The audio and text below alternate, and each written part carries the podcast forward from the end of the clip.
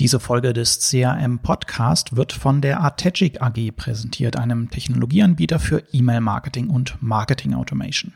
Und wenn ihr wissen möchtet, was ihr mit euren Transaktions-E-Mails, also zum Beispiel Bestellbestätigungen, im E-Mail-Marketing wahrscheinlich noch nicht macht, dann holt euch die kostenlose Checkliste mit 12 Tipps für Transaktionsmails unter artegic.de slash TAM. Den Link findet ihr auch in der Beschreibung dieser Folge. Der CRM-Podcast mit Nico Zorn. Strategien, Taktiken und Ideen, mit denen du aus deinen Kundenbeziehungen mehr herausholst. Willkommen zum CRM-Podcast, Ausgabe Nummer 19. Und in dieser Ausgabe möchte ich ein bisschen was über einen Bereich auf eurer Website erzählen, der meiner Meinung nach oft noch sträflich vernachlässigt wird, nämlich über den Customer Account, den Kundenbereich und über die Frage, wie wir diesen Bereich nutzen können, um die Kundenbindung zu intensivieren oder beispielsweise um Cross- und Upselling-Potenziale zu erschließen. Viel Spaß dabei. Genau, bevor wir richtig reingehen ins Thema, um wirklich auch alle mitzunehmen, was meine ich überhaupt, wenn ich von Customer Account spreche? Ich meine natürlich den Kundenbereich auf eurer Website, wenn ihr beispielsweise einen Online-Shop betreibt, wenn ihr äh, für einen Energieversorger arbeitet oder wenn ihr in irgendeiner Form ein abo-basiertes Geschäftsmodell habt und der Kunde sich dort einloggen kann, beispielsweise um seine Daten zu aktualisieren, das Abo anzupassen oder ähnliches. Ja, und die Idee zu dieser Podcast-Folge, zu diesem Thema ist entstanden, als ich neulich mal wieder unseren Stromzählerstand an unseren Anbieter übermitteln musste und mir in diesem Moment gedacht habe, wow, wie grausam kann man eigentlich eine Customer Experience aufbauen? Ja, es gab im Kundenbereich ein nebenbei bemerkt ziemlich hässliches Formularfeld für die Übermittlung des Zählerstands, aber ansonsten gab es nichts.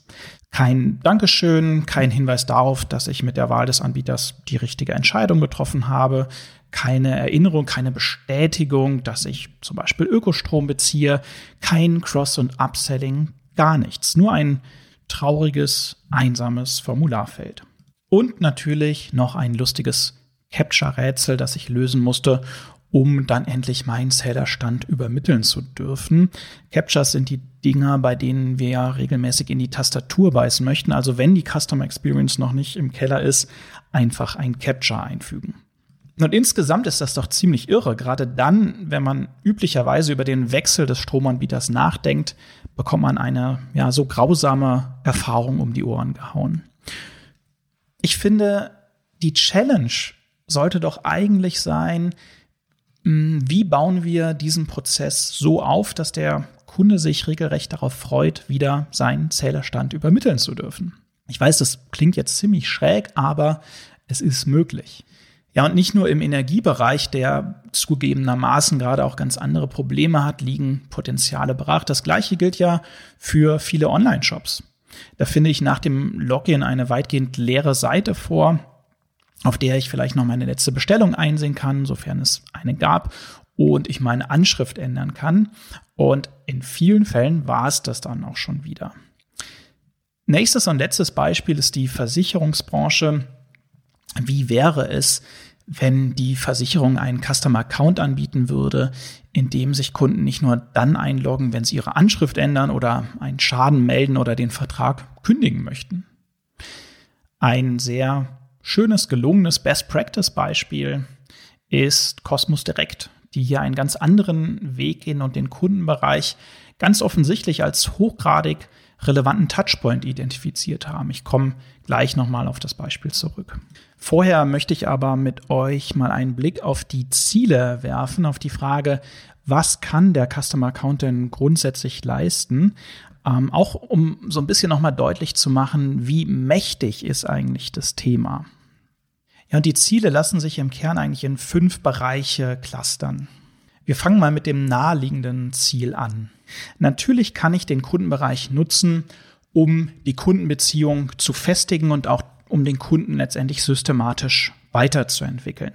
Stellt euch vor, ihr loggt euch bei eurem Energieversorger ein und ähm, anstatt nur irgendwo ein trauriges Formularfeld zu sehen, so wie mir das ergangen ist, ähm, bekommt ihr einen kleinen Gutschein für einen Partnershop oder beispielsweise ein digitales Giveaway, ein Hörbuch für eure Kinder, ein E-Book, das ihr euch runterladen könnt oder ähnliches. Wir können also den Kundenbereich ganz wunderbar nutzen, um dem Kunden einen Mehrwert zu bieten, um ihm auch letztendlich Wertschätzung entgegenzubringen. Natürlich kann ich den Kundenbereich auch nutzen, um den Kunden an ein Kundenbindungsprogramm heranzuführen. Ne? Ich könnte ja einen entsprechenden Hinweis einblenden, hey, super, dass du schon viermal bei uns bestellt hast, kennst du schon unser Kundenbindungsprogramm. Also eine relativ simple Taktik, um den Kunden an das Loyalty-Programm heranzuführen, um ihn dann so systematisch weiterentwickeln zu können. Also Ziel Nummer eins, Kundenbeziehung festigen.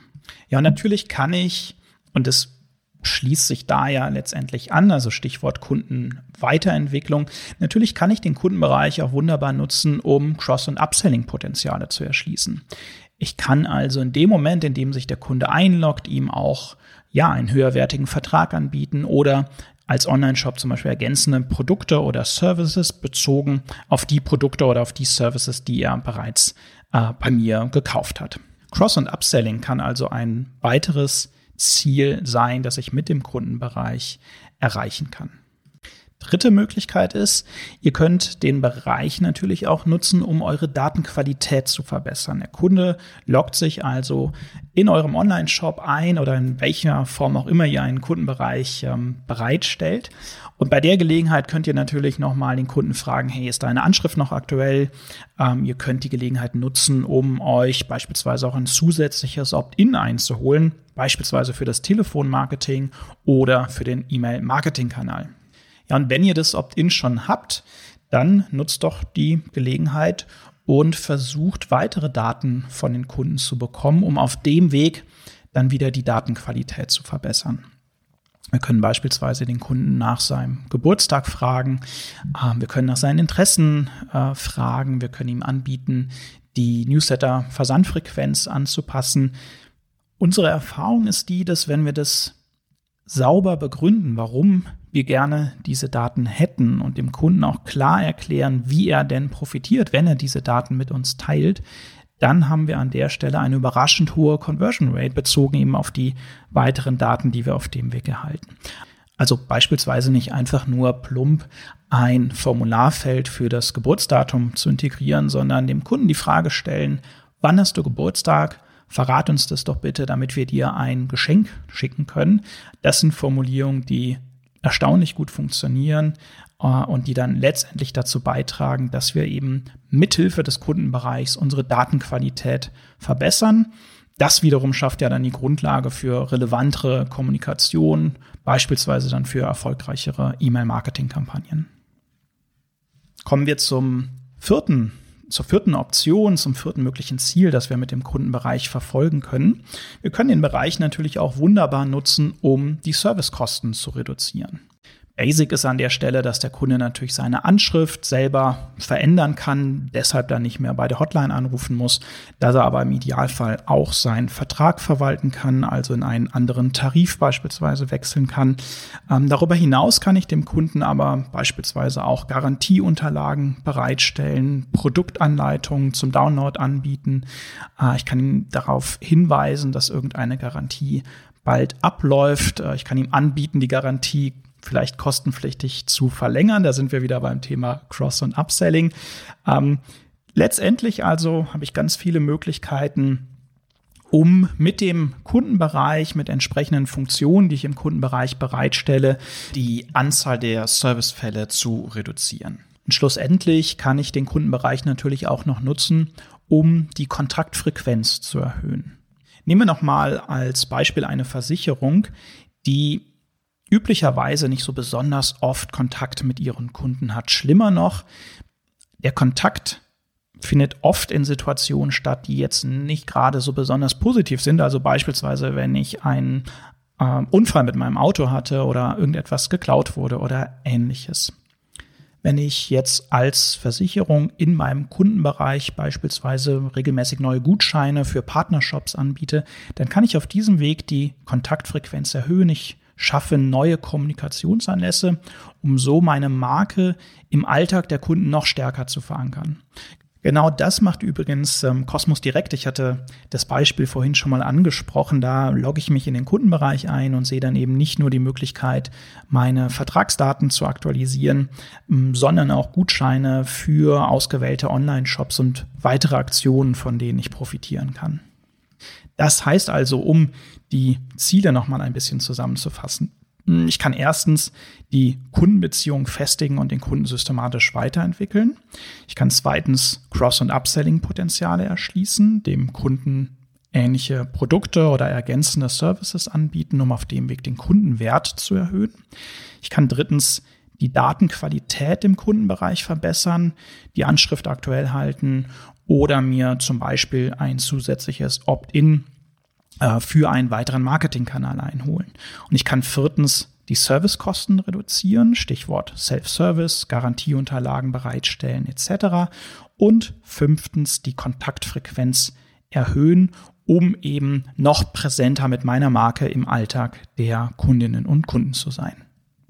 Ja, und wenn man sich jetzt noch einmal vor Augen führt, dass eben ganz viele Unternehmen diese Möglichkeiten noch gar nicht nutzen und mich also mit einem weitgehend leeren Kundenbereich begrüßen.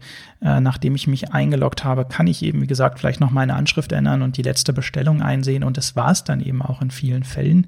Äh, dann zeigt das eben doch, ja, wie viel Potenzial eigentlich im Bereich des Customer Accounts noch brach liegt.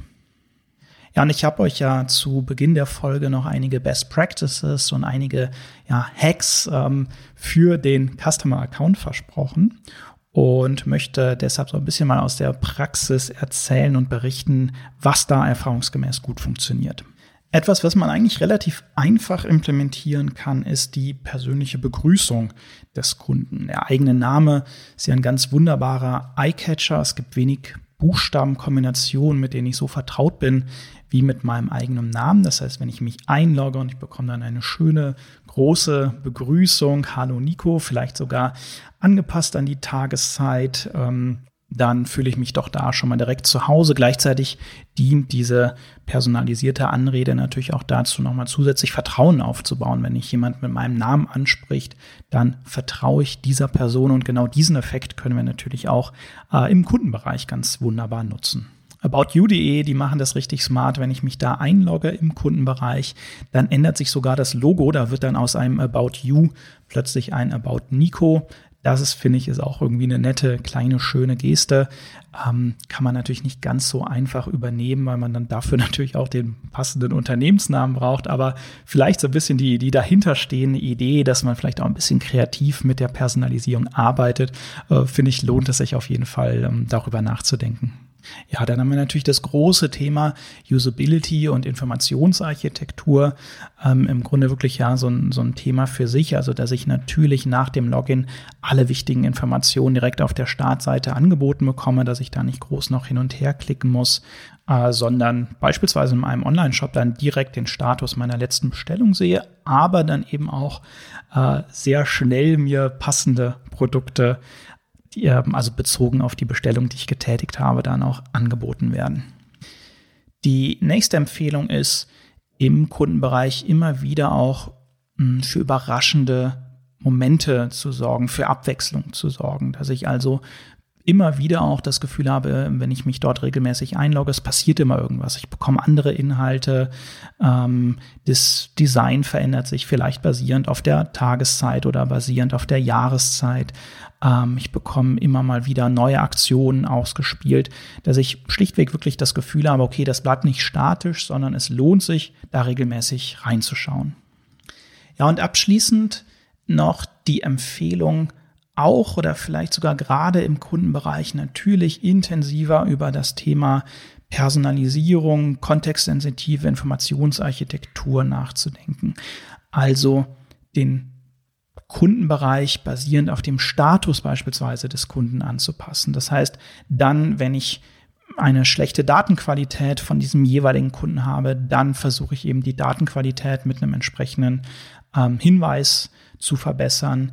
Ähm, wenn die Datenqualität gut ist, kann ich stattdessen in Richtung Cross- und Upselling denken. wenn ich, äh, ich komme wieder zurück auf das Beispiel des Stromanbieters, da eben sehe, okay, der ähm, Stromverbrauch ist deutlich angestiegen, dann könnte ich personalisiert Hinweise ausspielen zum Thema Stromsparen oder auch da wieder in Richtung Cross- und Upselling denken und beispielsweise dem Kunden nochmal eine PV-Anlage äh, nahezulegen, um eben auf dem Weg dann wieder Strom sparen zu können. Also super mächtiger Hebel, auch im Kundenbereich natürlich das Thema Personalisierung. Es schafft am Ende eine höhere Relevanz.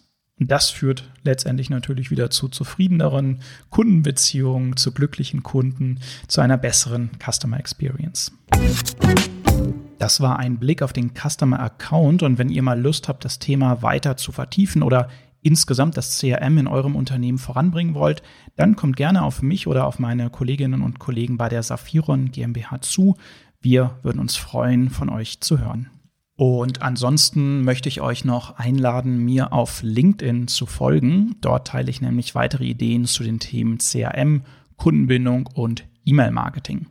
Den Link findet ihr wie immer in den Show Notes. Wir hören uns, wenn ihr wollt, in einem Monat wieder. Bis dahin und bleibt optimistisch so gut es im Moment geht.